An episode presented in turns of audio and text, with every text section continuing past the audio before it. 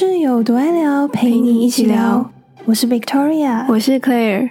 现在不是已经鬼门开了吗？嗯，所以我们本来想说自己想要应景一点，跟大家聊一些可能我们经历过的灵异事件或者一些鬼故事。但后来想想，就觉得好像这些鬼故事跟灵异事件。都有点就是套路差不多。如果你没有经历过类似的话，其实也没什么感觉，就不会觉得特别有趣。所以我们就想到都市传说的话，反而比较贴近我们的生活，然后真实感会比较强。对，所以我们都各自准备了我们从网络上找到的都市传说，想要跟大家分享。那我就先来跟大家分享我找到的这一个这个故事呢，它发生在美国的西雅图，是一个叫做 Blue Title 的网友在 Reddit 一个类似 Facebook 的平台上，嗯，分享了这一个真实的故事。然后呢，它的那个名称。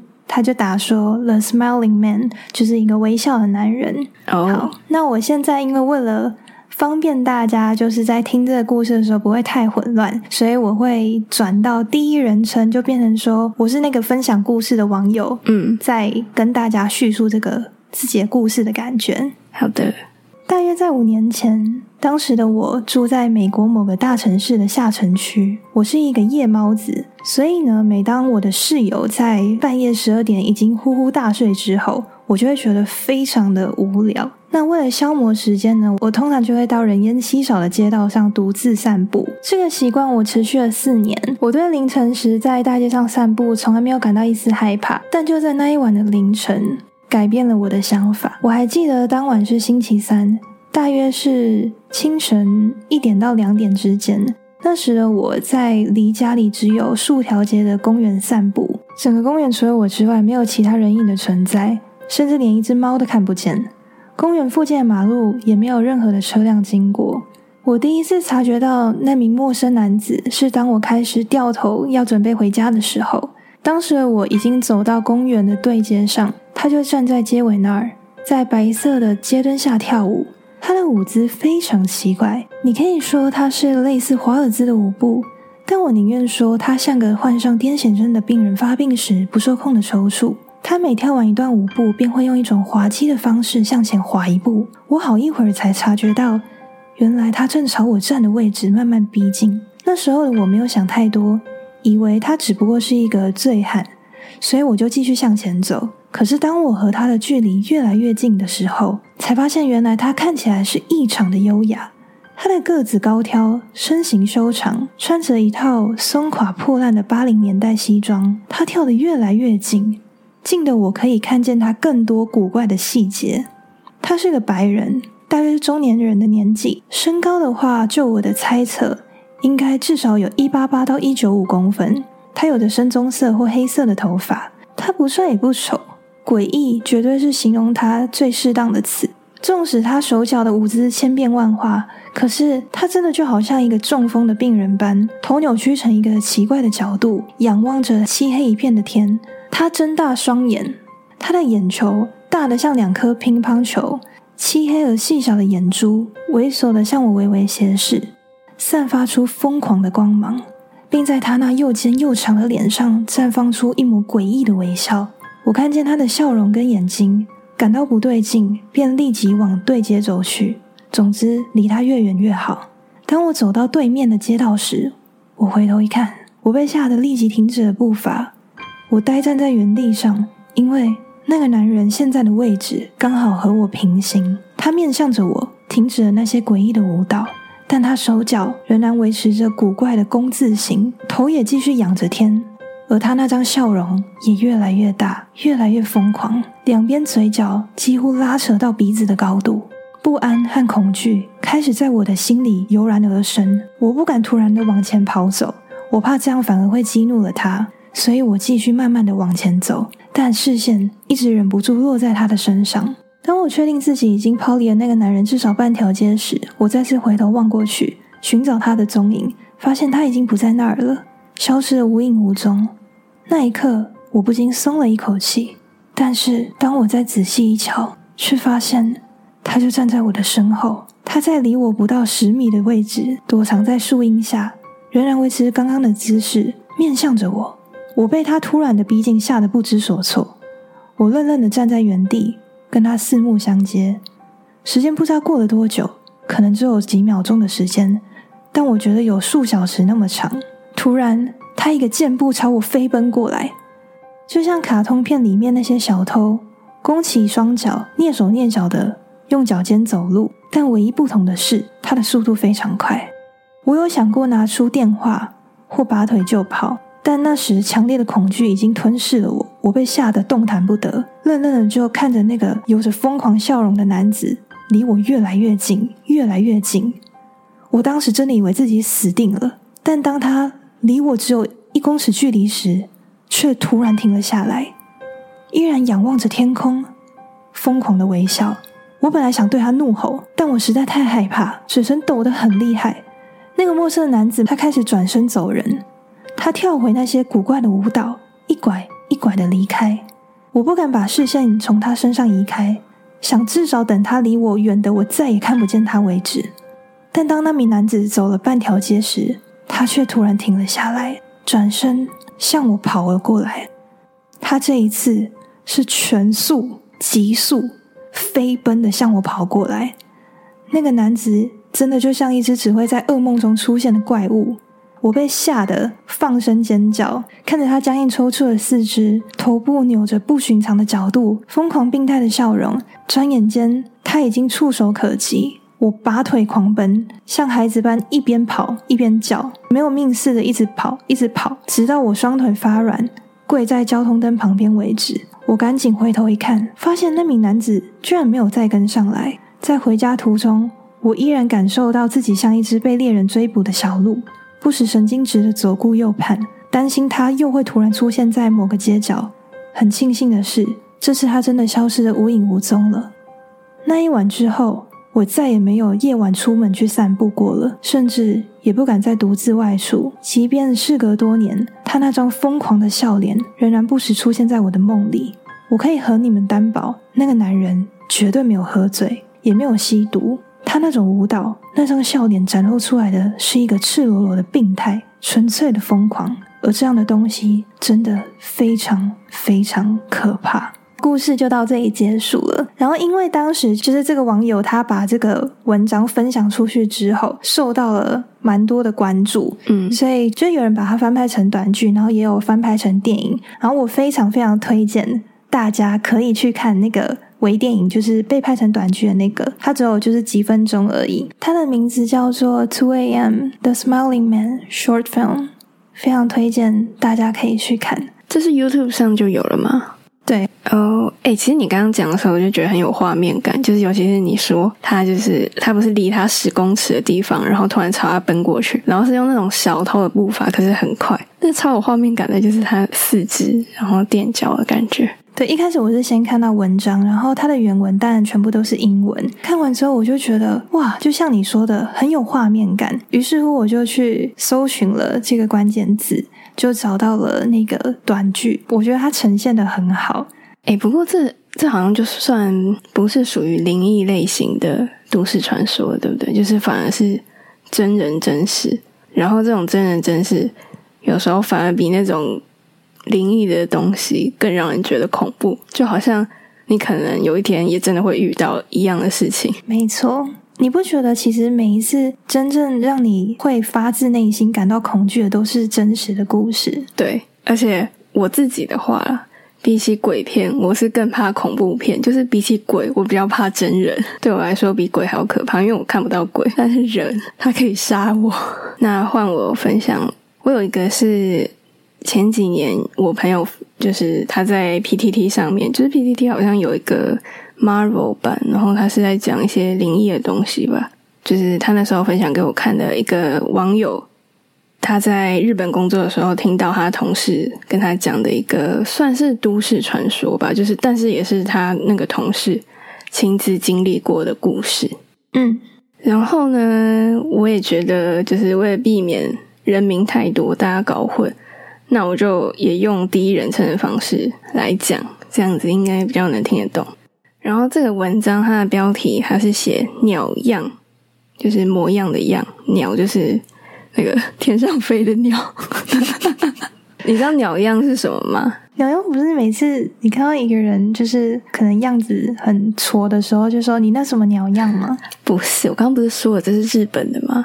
日本不会说你那什么鸟样，好不好？粗俗，它应该是就是日文的汉字啊，它的日文就是 Tori 什嘛，直翻中文的话，它就是鸟神，日本的一个神明。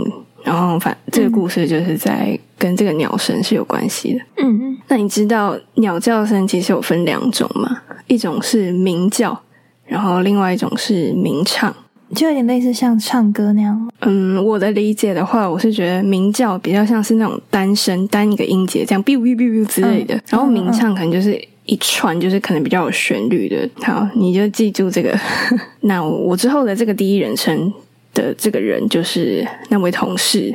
我在国中的时候，父亲因为被人倒会，母亲就带着我到娘家 S 市躲避风头。我就在那里的中学读了一年半的书。S 市是一个很偏僻的乡下，然后那边有一个特别的传说，就是有一个叫做鸟样的神明。鸟样其实就是神明了，反正就是一个，反正就是托里萨嘛。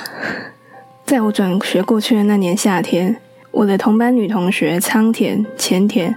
还有另外一个男同学大松，三个人他们就邀请我一起去见这个鸟样，也就是托里萨玛。那我后面就用托里萨玛来称好了，不然一直听鸟样好像很好笑。我因为那时候才刚转学过去没多久，想要多交几个朋友，所以就毫不犹豫的答应他们了。当天星期五的黄昏，我们四个人绕到了后山的一处，我在杂草堆中看到一个鸟居。那个鸟居感觉已经有好多年历史了，而且看起来比一般的鸟居还要更红。在夕阳的照射下，我觉得它看起来特别毛骨悚然。这时候仓田却说：“还没有，这里只是入口。”所以，我们穿过这个鸟居，往更深处的地方走。走不到五分钟后，我们看到一个很小的祠堂。这个祠堂大概跟一个女生蹲下来抱着双膝的大小差不多而已。祠堂里面供奉着一具木质的鸟笼。这时候，大松说：“我们到了。”接着，大松让前田把背包内的吐司耳拿出来。你知道什么是吐司耳吗？是吐司的边边吗？对，我一开始看的时候，我就不知道这个吐司耳是什么，它是耳朵的耳。然后我就去查，结果它就是日文的话，它是“パンの耳”，就是面包的耳朵的意思。反正就是吐司边。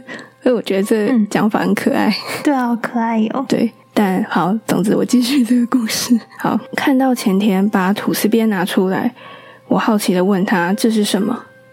仓田解释说这是托里萨玛的家。我又问托里萨玛，所以是神明吗？大松说等等，我再告诉你。前田把贡品和面包献上吧。这时候前田又从背包里拿出了。一小束用纸包住的头发，这个时候我才注意到前天把头发剪短了。大松把吐司边放在祠堂前，并拿出打火机把纸跟头发都烧掉了。他喃喃地说：“托里萨玛，托里萨玛，今天我们带来了新朋友，他是最近转来 S 市的江岛君，请多多指教。”然后这个江岛君就是。我第一人称的这个就是讲这个故事的那个同事，好，然后呢，众人就安静了一下，接着我就听到鸟在鸣唱的声音，然后大松就说：“好了，托里萨玛欢迎你。”我又问：“托里萨玛是什么？”大松说：“它不是什么，它是 S 市的神明，只要你献上足够的代价，就能回答你任何的问题。那如果代价不足呢？”我突然觉得有股莫名的危险性，可是前田又说我们还没有代价不足过，我们问的问题都很谨慎。但我又问，可是又不是所有的问题都有答案。大松露出轻蔑的笑说：“那是你的认知。鸟央大人虽然不有名，但是他无所不知，无所不晓。”前田拿出了笔记本，撕下其中一页，又把那张纸撕成四张，给我们一人一张，然后就到角落去写起来。我想去看前田写了什么，可是被仓田制止。他说：“只有托里萨玛跟本人可以知道内容写了什么。”接着，前田接过大松递给他的打火机，把他写的纸烧掉了。之后，周围大概三十公尺的鸟类同时开始鸣唱。平常听起来悦耳的鸟叫声，在夕阳的照耀下却有说不出来的恐惧。前田欣喜若狂地笑着，好像达成他人生最终极的愿望。这时候，我突然知道到底是怎么回事了。鸟样是 S 市特有的神明，这里的人只要有问题都可以来问鸟样，但问鸟样的时候需要付出代价。代价是什么？我还不知道，可能可以是任何有用的物品吧。问问题之前就需要先献上贡品，就是刚才燃烧的头发。在纸上写下问题之后，把纸烧掉，周围的鸟就会做出回应，而鸣唱就是一种回答，大概意思就是可以是或者可行的。所以刚前田才会这么开心。之后轮到仓田了，他也是把问题写在纸上，然后烧掉。接着周围的鸟也开始鸣唱，仓田也开心的笑了。然后就轮到我了。其实我根本不知道写什么，但大松又在催促我，问什么都好啦，就是尽量问可以回答是或否的问题就好。然后记得在后面写上要付出的代价。但我还是不知道写什么，只是想着初次见面应该要有一些礼貌，所以我写到托里萨玛。初次见面，无理之处请多见谅，也请多多指教。但我又想，既然都写了，还是发问吧。可是没有想到要问什么问题，突然一股电流从我背脊通过，我斜眼瞄了一下他们三个人，不知道为什么，我在纸上写道：“放过我好吗？日后献上许多面包。”我把纸烧了，等待回应。大概过了一分钟之后，周围的鸟开始鸣唱。我顿时松了一口气。大松笑着说：“你这家伙运气不错啊，看来愿望会实现了。”我把打火机拿给大松，大松也把问题写在纸上。在他把纸烧掉的瞬间，夕阳的最后一抹光消失在地平线。这时候，鸟儿突然开始鸣叫，那听起来就像是在通知有敌人时的警讯声。大松顿时脸色惨白，喃喃地说：“为什么？明明这次的代价这么大。”前田跟仓田也突然觉得不对劲，转头问我：“你问了什么？要付出什么代价？”我说：“可是不是不能跟别人说吗？”仓田却生气地说：“那是骗你的，快说！”但我也觉得有点不对。我说：“我才不要！那你们先说，你们问了什么？”但仓田、前田都愣住了，没有开口回答我。大松又对着我大吼道：“要我说出来！”鸟的鸣叫声没有停止，仿佛整个山头都是鸟叫声。我坚决不肯说，拿起书包就往下冲。但山路崎岖，我在鸟居前摔了一个大跤，我的手臂脱臼，脚踝还被木刺贯穿。回到家的时候，母亲被我的伤给吓到，带我到医院缝了十一针。我心想：可恶，不是说放过我吗？不过幸好后面两天是周末，我可以好好休息。星期一，我是拄着拐杖去学校的。前田跟仓田看到我，就好像没发生过任何事一样，跑来慰问。但大松没有来，老师说他请了病假。过了四天后，大松还是没有来学校上课。到了礼拜五，大松还是没来。老师跟大家说，这几天大松一直在发高烧。星期四的晚上走了。我后来听母亲说，大松的妈妈在赶去医院的路上，车跌进田里面。头断了，也走了。而大松的父亲因为受不了这个打击，在今天早上，也就是周五，上吊了。那前田跟仓田呢？前田从昨天开始和一个有机车的学长交往了，仓田则是抽到了全家去夏威夷的机票。这时候，我好像明白了什么。那天黄昏，我拄着拐杖到鸟居前，放下了一大包白吐司，并拆开来。之后的三个月，我每个礼拜都会放一条白吐司在鸟居前。就在秋分前后的某一天，我的脚伤全好了。在我把吐司放下的时候，我又听见了鸟的鸣唱声。结束了，怎么样？你觉得？我很想知道大松写了什么问题哦。还有就是大松烧掉他的那个问题之后，就是得到否定的回应，可是他的反应是。转过去问你刚刚的那个主角，问他到底写了什么，然后其他人也跟着问。反正我整个就是有点不太理解，为什么他们是去问这个主角写了什么，而不是大松写了什么。其实这就是重点啊！为什么他们要问他？还有，你有想到主角那时候他问的问题是什么？可以放过我吗？对，托里桑不是答应他了吗？对啊，对啊，我现在可以试着说出来我刚刚有猜想过的情况，然后你跟我说是不是这样？好，他们本来是计划要把他杀掉，就是把他当成贡品还是什么之类的，实现他们的一个什么很大的愿望吗？还是说大松想要完成一个什么事情，可能需要付出一个比较大的代价？然后他本来是打算要牺牲掉这个男主角，对，大致上是差不多是这样的。其实这个作者他没有写，这个网友他没有写下就是到底是怎么回事，因为确实他这个同事他也没有再去问那几个同学你们到底许了什么愿望，就是你到底问了什么问题嘛，所以其实不能百分之百的知道答案。我一开始看的时候，我也是没有很懂，就是我不知道为什么大松会突然全家都死了。可是我就去看那个下面的，就是网友的留言，嗯，就是有网友说，大概是这三个人都把主角当做是他们的代价，就是他们问这个问题的代价，可能是呃他的手受伤，脚受伤，那我的愿望就可以达成。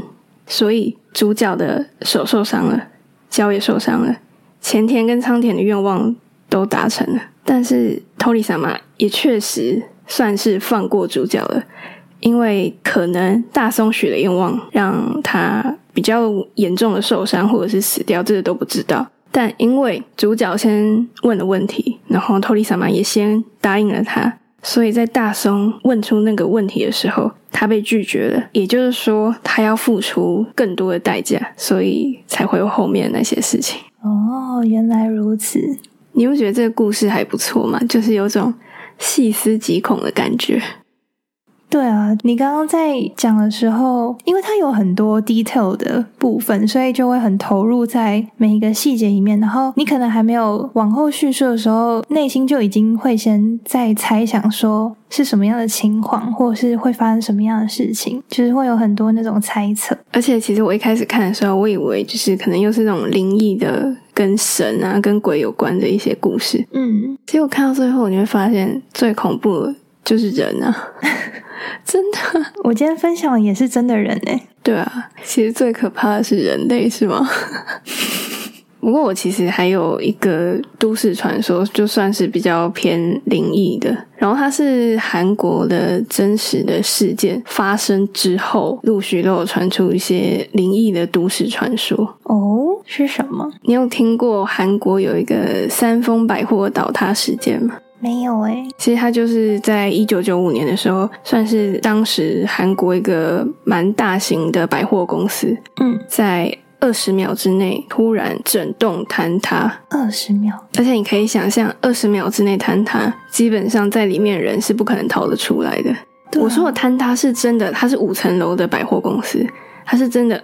全部掉到一楼，一瞬间毁掉，不是说就是塌塌一部分而已哦，它是真的全部垮下来。嗯，如果你有兴趣，你可以去 YouTube 上找影片啊。反正当时好像就埋了一千多人，然后实际死亡人数我记得是五百多人。嗯，那详细它这个为什么会坍塌，我就不细讲了，因为主要就是一些人为的疏失啊，然后还有一些偷工减料的一些问题，就是它主要后面的一些都市传说。我那时候有看到几个。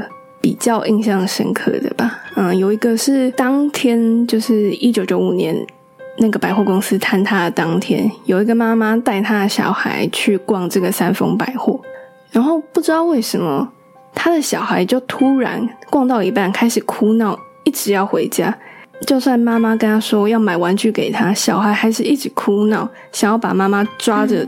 跑出百货公司，然后回家。最后妈妈就是拗不过他，就真的带他回家了。结果他们回家后就看到这个三丰百货倒塌的新闻，然后小孩就跟妈妈说：“你看吧，我就说要回家。”然后妈妈就很惊讶的问他说：“你怎么知道这件事情？”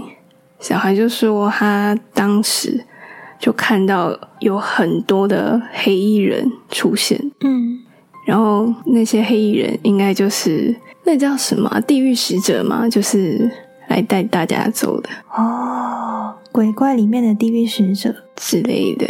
对，还有一个是，就是后来那个百货倒塌之后，那个同一个地址又重新再盖了一个大楼。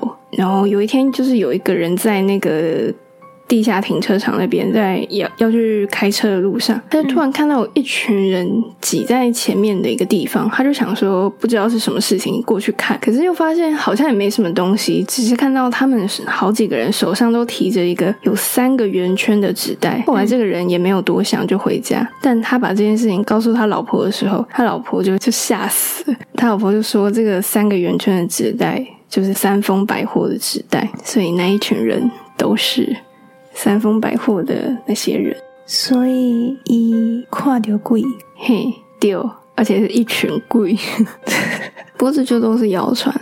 哎，但我还有听到一个，就是也是三丰百货，就是有一个女生，她也是在三丰百货倒了很久之后，她在经过那个旧址附近一条巷子的时候，她就突然看到远方有一个人用很快的速度朝她冲过来，她当下直觉就觉得，以这个速度，这个人。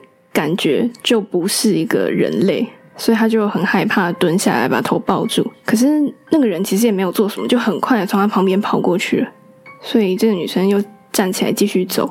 可是呢，这个巷子不长，但是这个女生从走进这个巷子到走出这个巷子，她遇到这个人八次，然后她每一次都是用那个速度往他旁边冲过去。啊，太诡异了吧！他后来有想起来，那个男的的穿着什么的都不是他们那个年代的。他也有看到那个男的提着，就是我刚刚说的三个圆圈，就是三丰百货的标识的纸袋。嗯，所以他后来就想说，是不是这个人他当时非常想要逃出去，可是就是没有逃出去。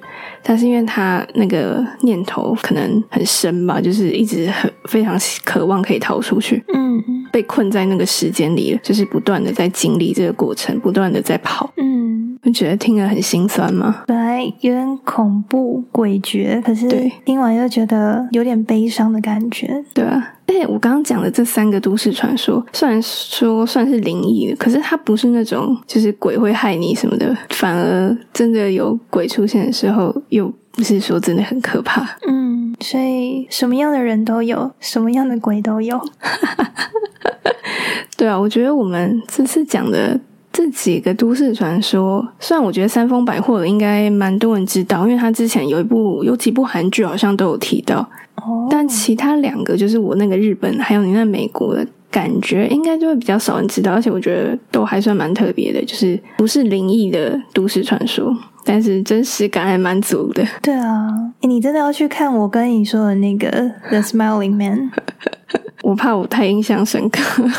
哎，我刚刚在跟你讲的时候，我脑中完全都是那个画面，所以我全身的那个鸡皮疙瘩没有停过。你敢不敢把链接放在我们资讯栏，让大家点下去？哎，可以耶！看有多少人被吓到，硬要逼大家看。